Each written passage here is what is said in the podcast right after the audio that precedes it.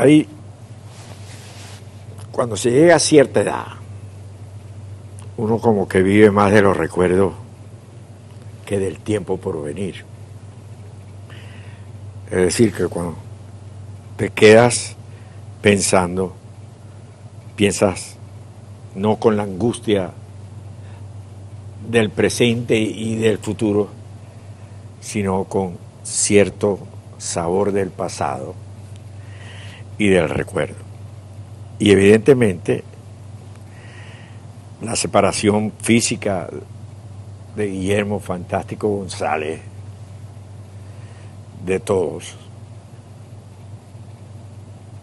es como alguien que formó parte de nuestras vidas, es decir, de nuestro crecimiento con ese medio extraordinario que, fue la, que es la televisión, pero que en ese entonces fue extraordinario. Y habían ciertas personas especialmente dotadas para la televisión. Era como el medio ideal para ellos.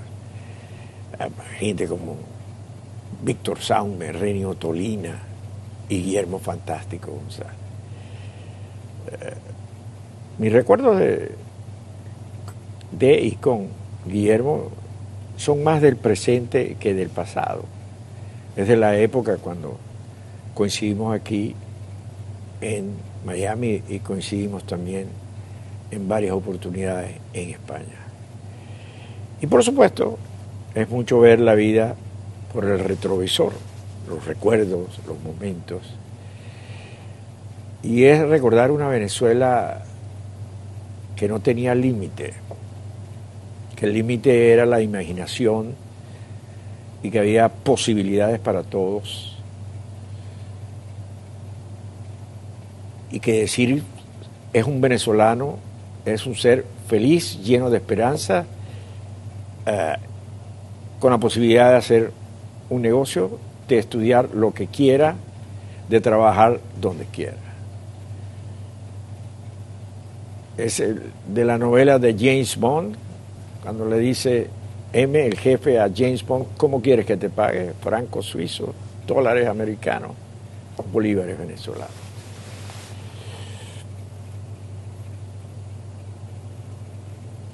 Pero bueno,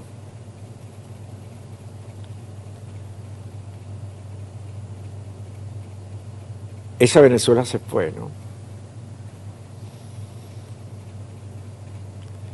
Esa Venezuela no las dejamos quitar. Esa Venezuela de, Guillermo Fantástico González quedó atrás. Y nos queda el recuerdo. Nadie nos puede quitar lo vivido y las satisfacciones del pasado, los momentos. Y algunas veces ya empezamos a vivir más de los recuerdos que del tiempo por venir. Y eso me lleva a la conversación política. Me he enterado, me he enterado que algunos amigos quieren participar en las elecciones. Y quieren participar bajo la tesis de no hay que dejar los espacios vacíos, hay que ocuparlos. Eh, la dictadura no tendrá la mayoría y tenemos que hacer presencia política. Lo otro es retirarse del estadio, salirse del estadio y ver el juego desde fuera. Ese argumento tiene su validez y tiene su explicación de vida también. Y ya, ya son hombres grandecitos y mujeres grandecitas. Pero una sociedad establece unas reglas en la constitución, es decir, la constitución es el cuerpo, es la estructura que le da vida a esa sociedad, es la columna vertebral. Y la constitución de la República reza en su artículo 296, los o las integrantes del Consejo Nacional Electoral serán designados o designadas por la Asamblea Nacional con el voto de las dos terceras partes de sus integrantes,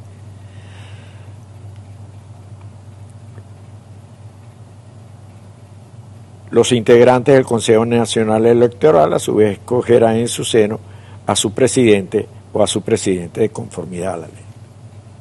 Este artículo fue violado. La Asamblea Nacional no escogió los miembros del Consejo Nacional Electoral. Los miembros del Consejo Nacional Electoral los escogió un tribunal supremo de justicia espurio. ¿Y por qué digo espurio? Porque tampoco cumplió con lo que estableció la Constitución y la selección de sus miembros. Y por eso es que hoy en día en Venezuela aparece la anomalía de tener un Tribunal Supremo de Justicia en el exilio, que fue escogido por la Asamblea Nacional, como corresponde, y un Tribunal Supremo de Justicia que simplemente es el eco adormecido de un poder ejecutivo. Entonces,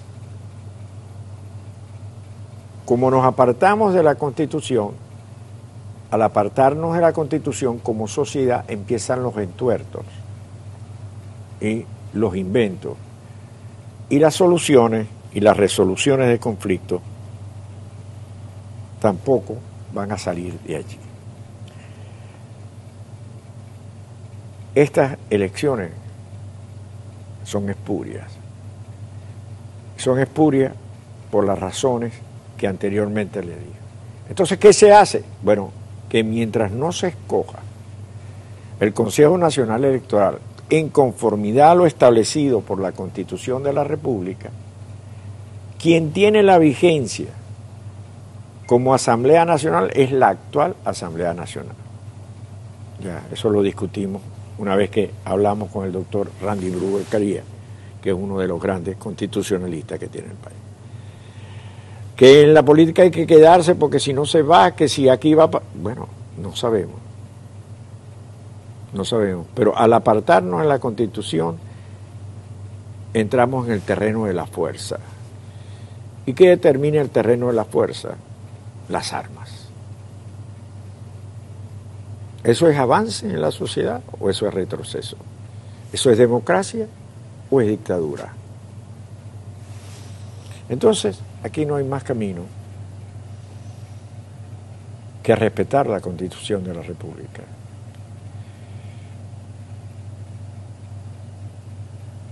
Si no, nuestro porvenir, nuestro futuro no podremos saber cómo viene. Pero lo cierto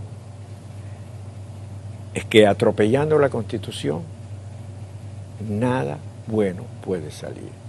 Y de ahí lo que ha pasado con la comunidad europea. Y de ahí lo que ha pasado con la cantidad de países. Y de allí que estamos siendo desconocidos internacionalmente. ¿Vale la pena seguir en esta línea? o retomar la vía de la Constitución. Yo creo que, como solía decir alguien que nunca lo respetó, todo dentro de la Constitución, nada fuera de la Constitución.